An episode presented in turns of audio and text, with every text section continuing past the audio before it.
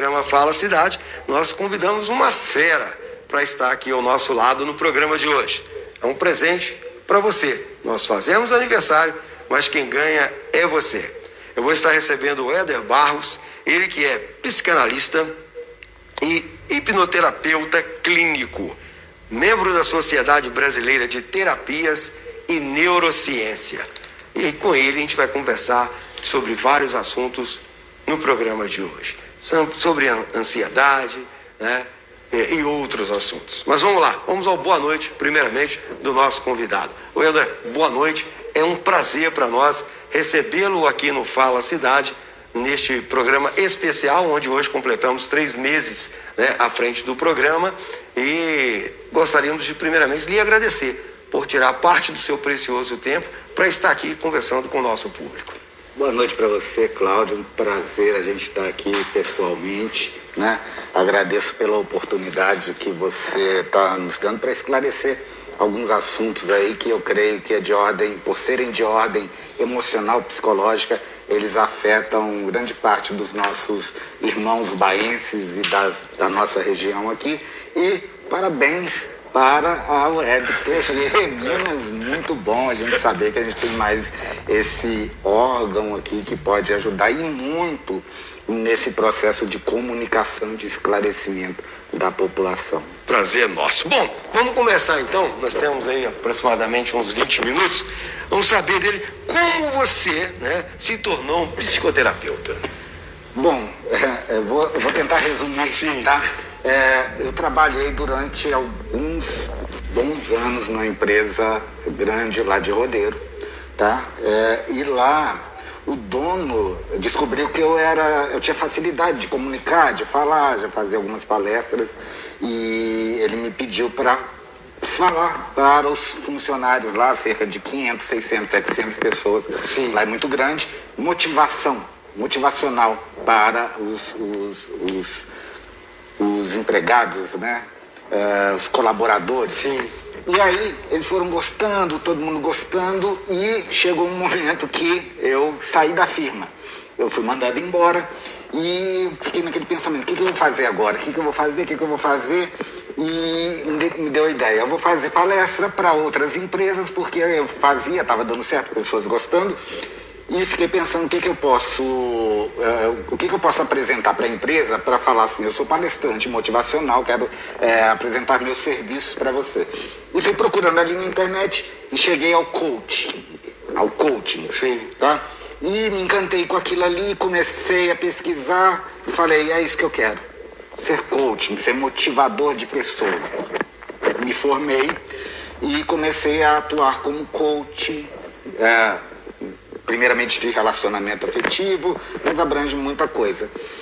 Só que com o passar do tempo aquilo ali não estava me satisfazendo interiormente. Eu via que eu, eu conseguia transformar a pessoa, mas era muito no momento em que ela estava fazendo as sessões comigo.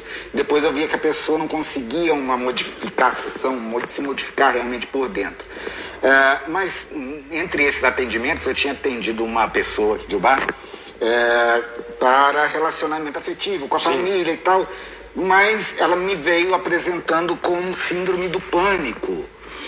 E eu, como coach, não podia atendê-la nesse sentido. Eu falei com ela, ó, isso aqui não é, não é da minha área de saúde emocional, não estou formado para isso. Mas com a PNL, que é a programação neurolinguística que a gente aprende, é, somente com a conversa acabou que ela melhorou, basicamente, né? Ela melhorou 99% até hoje ela me agradece. Mas o tempo passou e a minha relação com, com, com, o coaching foi enfraquecendo. Eu já não tinha tantos clientes assim e tal, assim, aquilo ali. E olha só que loucura. Uma pessoa de Portugal, do país Portugal, me procura, não sei como, não me pergunte, Cláudio, uh, para poder ajudá-la uh, na parte financeira, como coaching e tal eu ajudei essa pessoa de forma online, logicamente, né? E a gente come, continuou mantendo contato, né? Aquela curiosidade, como é que tá aí na Europa e tal, e ela aqui também. nos tornamos amigos. Com o passar do tempo, ela perguntando como é que eu tava e tal, eu falei, ó, tô para baixo, eu não consigo cliente, o negócio tá ruim, tô pensando, vou, vou, vou arrumar um emprego e tal, falando, faz isso não, seu pensamento tá muito negativo, você tá atraindo coisas negativas. Eu vou te mandar um áudio, escuta esse áudio todo dia, vai mudar alguma coisa na sua vida. Não sei porque eu acreditei naquilo. Comecei a ouvir aquele áudio, ouvir, ouvir, ouvir, e era um áudio de meditação Sabe quando a gente mexe no Google, uhum. que eles começam a, oferecer coisas Sim. mais ou menos semelhantes? Eles me ofereceram um curso. Um curso como terapeuta, psicanalista, outro como hipnoterapeuta. Era gratuito, o de hipnoterapeuta era gratuito, eu fiz. Depois eles apresentaram um curso com a formação né, específica mesmo para atendimento clínico. E eu fiz. E estamos aí. Estou fazendo várias e várias formações e hoje eu percebo que essa é a minha grande missão. Hoje eu consigo realmente ajudar a pessoa por dentro, transformando totalmente uh, o nível de pensamento dela, sa ela sair de um estado negativo que ela se encontra, né, depressão, por exemplo, para ir para um outro estado onde ela faz uma avaliação interna da própria vida das interpretações que ela teve durante toda a vida e ela consegue modificar tudo e às vezes em pouco tempo. E a gente tá aí. E a gente tá aí. É isso. Então vamos lá. Olha, como entender o que é ansiedade? Quando alguém te procura lá, como entender que a pessoa está com problemas de ansiedade? É. Falar sobre ansiedade, a gente está falando sobre um problema, um, um transtorno que é o Brasil o maior da América Latina e um dos maiores do mundo. Algumas pesquisas apontam como o Brasil o maior do mundo em ansiedade, em ansiosos. Ansiedade é um transtorno, mas a gente entender melhor a ansiedade, a gente poderia falar que ela é um, um comportamento, um conjunto de, de comportamentos Ser ansioso, ter ansiedade, é até normal. Olha só, é normal. Existe a ansiedade boa. Cláudio, se você é, compra alguma coisa muito importante na internet e aquilo é uma expectativa você tá que você tem, chegar. Você espera aquilo, você fica ansioso, Sim. uma ansiedade boa, né? Gostosa. Né? Gostosa. Isso é ansiedade. Quando você vai fazer uma prova, aquela expectativa, aquele nervosismo. As pessoas que, por exemplo, querem passar no exame de direção, ficam ansiosas. É Alguns a mão, outros comem o dedo, outros... Mas aí já é a ansiedade transtorno, né? A gente vai chegar lá. Essa ansiedade da expectativa boa, uma festa, é, seu filho é, vai casar, isso. Né? Aí você fica naquela expectativa, que legal, doido pra é, chegar. aquela festa, aquela coisa, uma noiva. Ou uma, uma mulher que está esperando bebê. Ansiedade boa. Se a gente não tiver ansiedade, a gente é igual essa mesa que está aqui. É uma pedra, não tem sentimento, não tem emoção. Agora, quando isso extrapola, quando isso passa a fazer com que a gente tenha pensamentos e expectativas negativas o tempo todo, ou basicamente na maioria do tempo, tudo que me acontece me gera uma expectativa negativa. Eu fico muito preocupado. Os pensamentos é que tudo vai dar errado. Nada aconteceu, tá tudo bem, mas na cabeça do ansioso vai dar tudo errado. É o tal de sofrer por antecedência. É, é a síndrome do pensamento acelerado, a ansiedade. A pessoa não consegue relaxar. Então, a, a ansiedade ela é esse conjunto de comportamentos que gera sudorese, suor nas mãos que você falou, palpitações, né? Uh, insônia ela fica muito preocupada, ela não consegue dormir, ela acha que a vida dela está é, tá, tá acabando, que nada ela tem controle. Na verdade, o ansioso tem um outro tipo de síndrome, que é a ter a necessidade de ter controle de tudo. O ansioso, ele quer controlar tudo. Né? Então, se você está em, em casa, se você se vê nessa situação, se algum desses sintomas que eu falei aqui, é, você sente, senão, cuidado que você pode estar tá sentindo essa ansiedade, esse transtorno, que é muito triste. A pessoa não consegue entender de onde está vindo. Mas a gente pode até falar rapidamente, as pessoas perguntam, mas eu me sinto ansioso. Né? Eu fico com uma expectativa negativa com tudo, sua, a, a mão, palpitação, não consigo dormir, ou às vezes eu como em excesso, Sim. que é a compulsão alimentar, a ansiedade está por trás da compulsão alimentar. Olha que, que coisa. Né? Os, os vícios, tudo a ansiedade é uma grande vilã. De onde vem isso? Muitas vezes a pessoa fala assim, Éder, eu sou ansiosa. Eu falo assim, não. Você é ansiosa, eu sou o Éder, tá? Seu nome não é ansiedade, você tem um outro nome. As pessoas elas acabam se identificando com o próprio transtorno. E isso é muito ruim, porque a partir do momento que a pessoa vai, por exemplo, num psiquiatra, muito louváveis esses, esses é, profissionais, e o psiquiatra passa uma medicação e a pessoa vê ali, pô, eu sou ansiosa. Agora está oficializado. Né? Eu achava que eu era, agora, agora o médico assim. Sabe o que, que isso gera? Não, não é problema do médico, é problema da interpretação. A pessoa pega aquilo ali, como simbolicamente, coloca na testa, fala assim, a partir de agora está oficializado. Eu sou ansiosa. E ela começa a ter muito mais comportamentos da ansiedade mais forte ainda. Agora está liberado, eu sou ansiosa. Entende que a gente acaba é, reagindo exatamente de forma congruente com aquilo que a gente pensa da gente mesmo. Então a ansiedade é muito terrível. Da ansiedade geram outros tipos de transtorno, por exemplo, a síndrome do pânico. Eu quero falar sobre isso. Vamos lá. Quero falar. O que é o transtorno do pânico?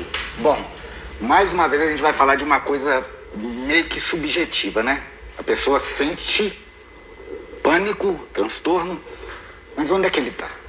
Está dentro da pessoa, um sentimento. Que mais uma vez a gente. De onde está vindo isso? O transtorno do pânico, ele é gerado pela ansiedade. Ansiedade não trabalhada, ansiedade que não foi cuidada, a ansiedade que foi extrapolando, extrapolando, extrapolando, a, a pessoa começa a ter esses momentos em que ela vem tão forte, mas tão forte, mas tão forte, a sudorese, a palpitação, a dor na cabeça, ela vai passar no hospital. Porque é a sensação de morte. Sensação de morte, Cláudio. A pessoa, talvez algum de vocês aí tenha ido parar no hospital e chega lá, faz uma bateria de exames e não é nada.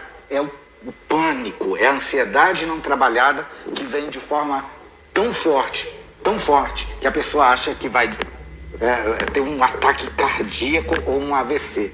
Olha só, é, é uma coisa que a gente precisa estar tá entendendo, né? Questões de saúde. Procure um terapeuta, procure um psicólogo, procure alguém que possa te ajudar, alguém que tenha experiência para poder identificar essa causa.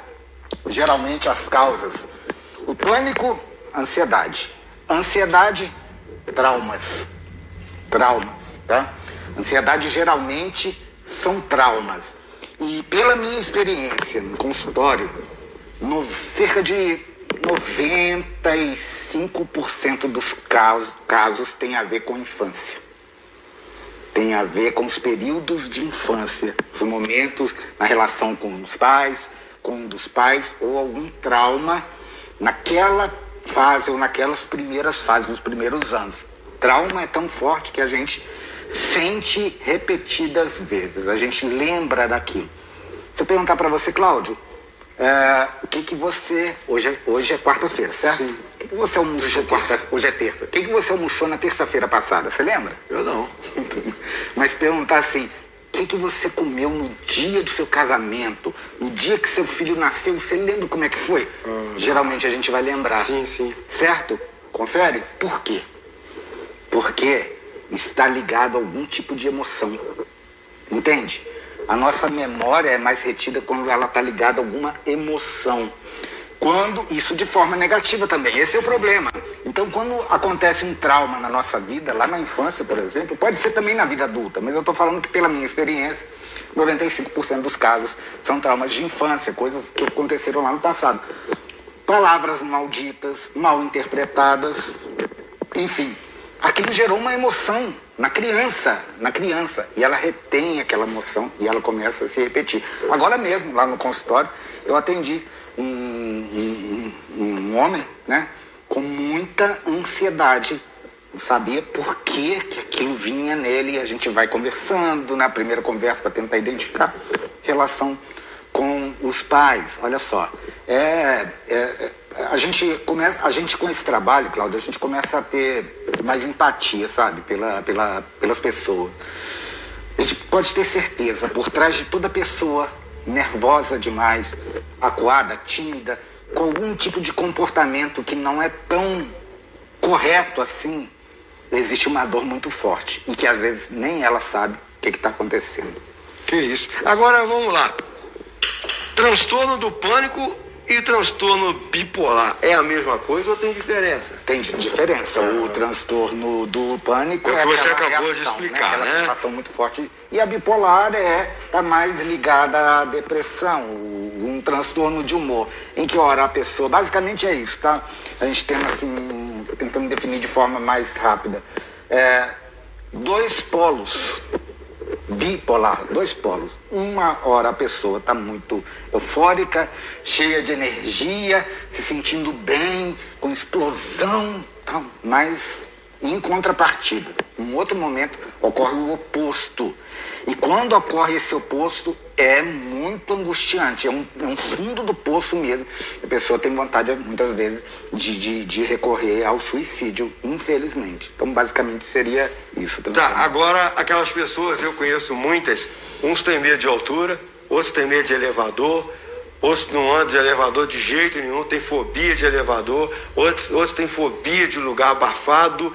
Até de e chuva. Aí? E aí? E aí? Que, que, que é? Enquadra em, em Enquadram em tipo de ansiedade também, tá? Existem vários tipos de ansiedade. Eu poderia citar para você as fobias em geral.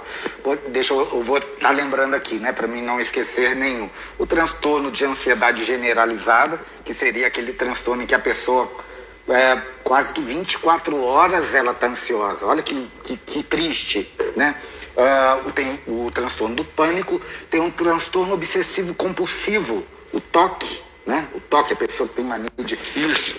fazer sempre um cacoete, a mesma coisa, porque ela acha que se eu não colocar o óculos aqui, daquela forma ali, né? Vai acontecer alguma coisa com ela. Então, esse tipo tem agorafobia, que está relacionada ao pânico também, tem um transtorno pós-traumático, então, esses tipos. Agora, é, a gente precisa estar tá atento, atento a isso. Você, te, você teria me perguntado sobre? Se o bipolar e o, e o pânico seriam a mesma coisa. É, é, é diferente, está mais é, ligado realmente à depressão. Agora vamos lá.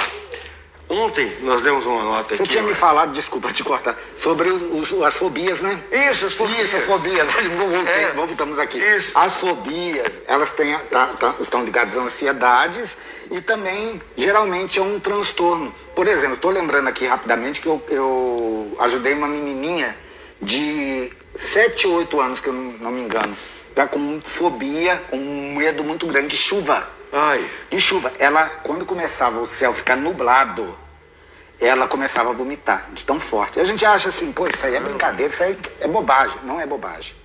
Na mente da pessoa, aquilo é, aquilo é real. Então a gente conseguiu ajudar essa menina. e se não cuidar pode agravar, ué? Vai agravando, isso ela vai levar para a vida toda, entende? Mas se a gente pegar isso, onde começou isso, tá? Ela me reportou que foi ah, os pais também, que foi naquela primeira enchente muito forte que teve em bar e que o vento passava entre as vidraças ali, fazia e começou a entrar água dentro do apartamento, então aquilo ela registrou aquilo. Ah, tá. Então, é, é, como ela tem outros tipos, como você falou, de avião, né, de lugar fechado, tudo isso é emocional. Então não é bobeira. Que a pessoa, por exemplo, que, ah, eu não gosto de entrar. Ah, não, pelo amor de Deus, eu não fico. Ah, não, pelo amor de Deus. Aí em cima, não, tem, Não. eu conheço pessoas Ó. que não sobem um, um apartamento porque tem medo de chegar no último andar. Se você. Não é frescura, então. você- não. Se você conhece alguém que tem algum tipo de medo, de fobia, ou uma criança, principalmente criança, tá? Mas qualquer pessoa, o maior erro das pessoas é falar assim, isso é frescura. Não é frescura. Né? Para você, isso é uma coisa normal. Você entrar num elevador, por exemplo, ou ficar em cima de alguma coisa um pouco mais alta, é normal. Mas para essa pessoa, ela entra em pânico, ela fica bloqueada mesmo. Vamos ter mais empatia pela dor. Muitas vezes a pessoa está com depressão, fala assim, Ih, larga isso, é, isso é bobagem, isso é frescura. Começa a pensar positivo. Não é assim, gente. Não é uma, ah, vou virar aqui a chave e agora você vai ser. Vai, vai pensar positivo e a depressão vai embora. Não Conheço uma amiga que ela foi Aparecida do Norte, velho. Quando chegou em Tocantins, eles tiveram que parar para ela descer, porque o ônibus era todo fechado, ele não tinha janelas, né? Igual aquela janelinha que você abria. Uhum. Como ele era todo fechado por ele com ar condicionado e tal, uhum. ela, ela teve que descer porque ela não conseguia, ela começou a ficar apavorada, eles comeram até mesmo dela dar um desmaio dentro do ônibus, ela teve que descer em Tocantins e voltar para o bar, porque ela não conseguiu seguir viagem. Sim. E todo mundo falou, isso é palhaçada, isso é frescura. Então não é frescura. Não é, gente, não é. Vamos ter mais respeito pela dor do, da, da pessoa. Ninguém vai ficar é, fazendo, dando todo esse trabalho, fingindo, ah, gente, na mente dela está surgindo ali uma angústia muito grande, relacionada, por exemplo, nesse caso, a, a estar tudo fechado. Então, pode ser algum tipo de trauma que ela teve em algum momento, aí teve, teria que ver direitinho, né, avaliar direitinho é, o que está por trás disso. Muito bem. Olha, ontem nós trabalhamos uma matéria lamentável, né? Ontem eu trabalhei uma e outra, hoje mais ou menos basicamente é o mesmo assunto. Sim. Ontem nós trabalhamos uma matéria que durante ah, o período pandêmico, 1.338 mulheres foram vítimas de feminicídios, mortas por companheiros, por pretendentes e por ex-companheiros colocaram a culpa na pandemia da Covid-19.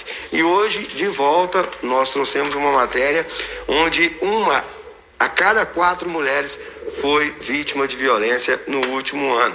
É o que aponta uma outra pesquisa que nós trouxemos ontem. Dá para ligar de fato esse alto índice de violência contra as mulheres à pandemia? Ou não tem nenhuma relação, ou fatos de realmente as pessoas estar convivendo mais, ficando mais próximas, pode de fato ter contribuído, na sua opinião, Ed? É, na minha opinião, é um agravante. Apenas um agravante, mas não é o fato específico, não é o que está causando isso. Tá? O que está causando isso é, de fato, a personalidade da pessoa. Né? É o que ela traz dentro dela.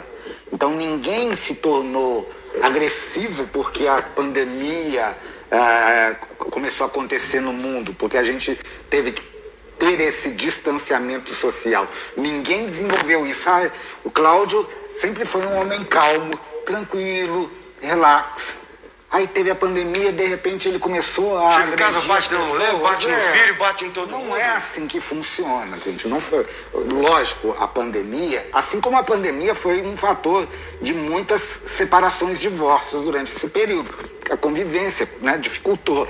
Então aquela coisa, né? É, ficar muito perto também demais, né? É, ficar, longe é ruim. É. Ficar perto demais também voa. Isso, é, isso, faz parte do ser humano, a convivência, a dificuldade de convivência, né? Logicamente que o melhor é conviver bem. Sim. Mas nesse caso das agressões, só deu vazão ao que já tinha dentro da pessoa. Aquilo só ampliou o que a pessoa tinha. É, foi um, um fator a mais, sim, mas não foi aquele fator extremo. Senão a gente poderia dizer o seguinte: todos os maridos têm que agredir a mulher. Afinal, todos estamos numa pandemia. Generalizar nunca. Já existe aquilo dentro da pessoa, aquela tendência, aquela característica dentro daquela pessoa.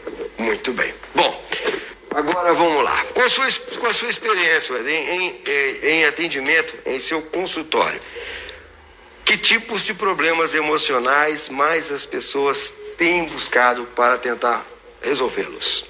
Em primeiro lugar, ansiedade sem sombra de dúvidas, tá?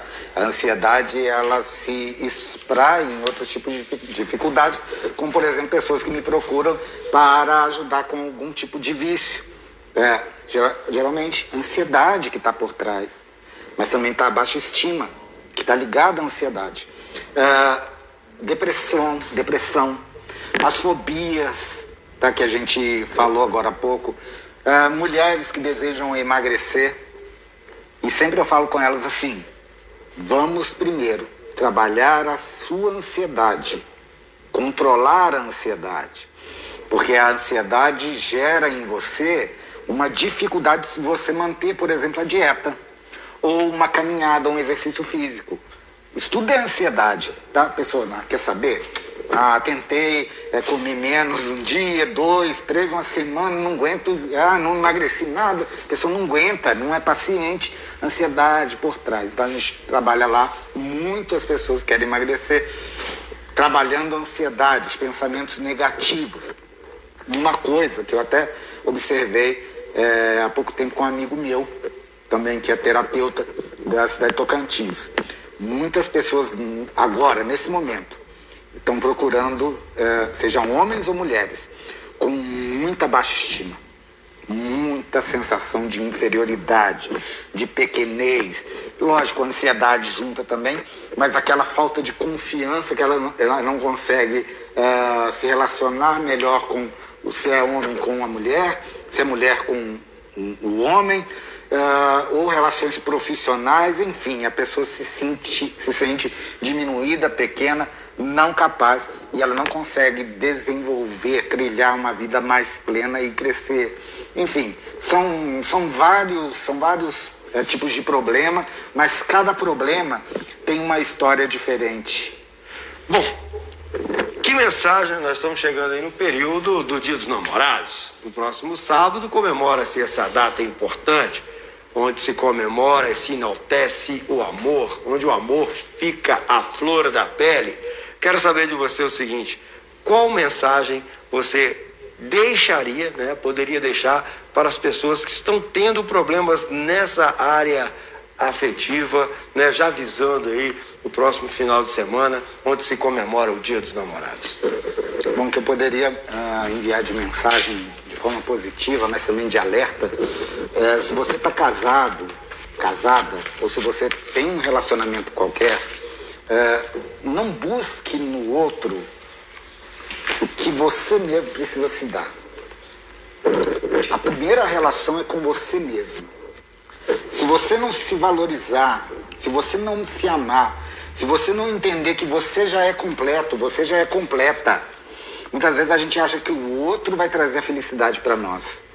E não é assim que funciona. O outro pode ser um complemento da felicidade, um complemento do que eu sinto comigo mesmo. Porque senão eu ponho uma expectativa no outro. E o outro não tem nenhum objetivo, função, ou dever ou missão de me fazer feliz. Ele só complementa a essa relação íntima comigo mesmo.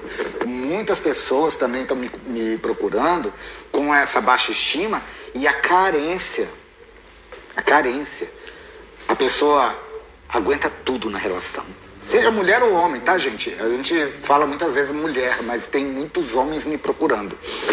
Tipo, eles fazem tudo pela pessoa. Agradam aqui, agradam ali, tal, tal, tal, tal, tal. E a pessoa tá nem aí. Ou às vezes até larga, ou às vezes trai, minha gente. Trai, traição.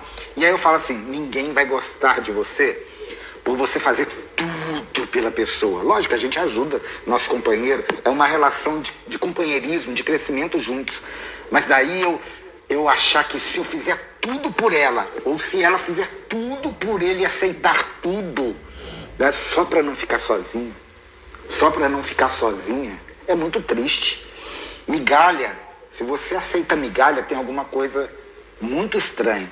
E, né, carência, gente. Cuidado com a carência, trabalhe, procure ajuda. A carência está mentindo para você. A carência está te mandando mensagens mentirosas. A carência faz você achar que o outro te ama e às vezes ele não te ama. A carência faz você achar que ama outra pessoa. Isso é muito doido. Isso é muito louco para entender. A carência faz a pessoa tá tão carente, tão carente, que um olhar você já acha, nossa, a pessoa gosta de mim. A carência. Mesma coisa, você está com muita fome, Cláudio. Se tiver um pão de três dias, você vai comer, você está faminto. com fome. Come ou não? Isso é carência. Você está com, car... com falta no estômago. Mas se você está cheio, bem, você vai comer o pão duro os três dias? Tô legal, eu vou aceitar só uma coisa mais top, né? Então, quando você está preenchido, quando você se ama, você não vai aceitar migalhas. Então, cuidado com a carência. Você cria expectativas. Como eu disse, a pessoa te olhou, você acha, nossa, tá apaixonado por mim. Olha como é que isso é, é doido. Ou, ou, de outras vezes, a pessoa, casos, a pessoa bate, agressão, você estava falando de agressão, a pessoa Sim. bate, a pessoa agride verbalmente, a pessoa traz, e o outro ainda assim continua ali. Continua ali. O que está por trás disso? Carência. É melhor, ah, melhor ficar com ele ou com ela do que ficar sozinho. Eu detesto ficar sozinho. Eu detesto ficar sozinha. Com aquela coisa de você, na verdade, precisa, em vez de achar que o outro tem que fazer por você, e esse é o teu problema, faz você primeiro por você mesmo. Quando você começar a se preencher por dentro, você não vai, você não vai mais admitir nem aceitar migalha, porque ninguém merece viver de migalha de ninguém. Você quer que alguém te ame? Você quer que alguém realmente goste de você? Vai gostar pelo que você é e não só pelo que você faz. Porque no fundo, no fundo, nós amamos as pessoas que nós admiramos.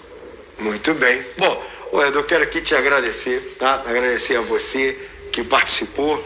É, é, deixa eu ver aqui, não é frescura, é sério, a minha nora tem, e quando dá crise é muito triste. É triste. É, nossa, gostei demais. Ouvi você aqui. Parabéns pelas sábias palavras. Então, o povo está aqui apoiando e participando conosco. Olha, para encerrar, tem aqueles casais que não vivem bem. Sim. A mulher já não suporta mais o cara, o cara também já não suporta mais a mulher, mas aí entra filhos. E principalmente quando se tem filho, crianças, e aí o filho é apaixonado pelo pai e o filho é apaixonado também pela mãe. É justo que tanto o homem quanto a mulher abram mão de serem felizes para que o filho não sofra, e tem muitos casais que somos sabedores, tem muitos casais que passam por tais situações. Olha, essa é uma questão muito, muito, é, é, é, é muito especial. Essas questões são muito pessoais. Eu sempre costumo falar, qualquer pessoa que vem pedir opinião ou vem no meu consultório, eu falo sempre. Falei hoje. Isso é algo que você que vai decidir, não sou eu.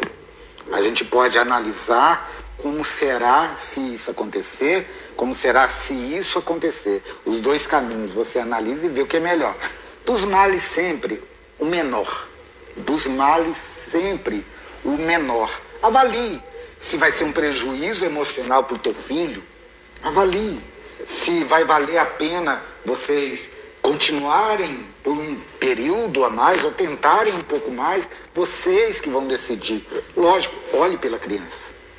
Mas tem casos que é muito pior continuarem juntos para a criança. Olha como que, como que é, cada caso é um caso. Às vezes, os dois continuarem naquela relação, às vezes com briga, às vezes de indiferença, um ambiente de ruim, agressões, ou mesmo agressão pior verbal, é para criança, criança. A separação. Gente, muitas pessoas me procuram, vão relatar comigo com ansiedade que a gente estava falando há pouco tempo, com ansiedade e lembram lá, vão lembrar meu pai uh, brigar, meus pais brigavam muito, discutiam na minha frente, uh, ou às vezes meu pai, para não ficar muito tempo em casa, porque não, não aguentava a companhia da minha mãe, saía para beber e chegava bêbado. E eu via meu pai chegando bêbado, eu era muito triste e eu ficava com medo. Então isso tudo gera trauma, isso tudo está gerando uma expectativa naquele menino, naquela menina, que ele vai levar a psicanálise e fala na fixação, né? Não, não só na fixação de de, de, de, fases da infância que a psicanálise ensina, mas também de, de fixação de, de, de emoções negativas, de traumas negativos.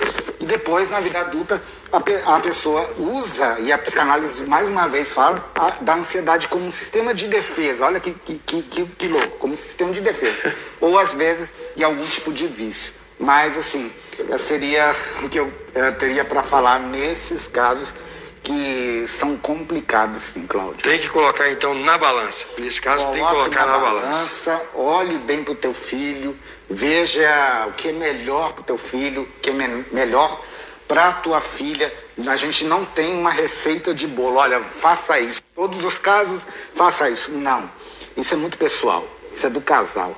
E o marido e a mulher é que devem decidir o que é melhor para eles e para o filho que eles têm. Muito bem. Bom, gente, espero que vocês tenham gostado. Os comentários aqui foram todos positivos. Espero que vocês tenham gostado. Agradecer mais uma vez o Éder Barros por nos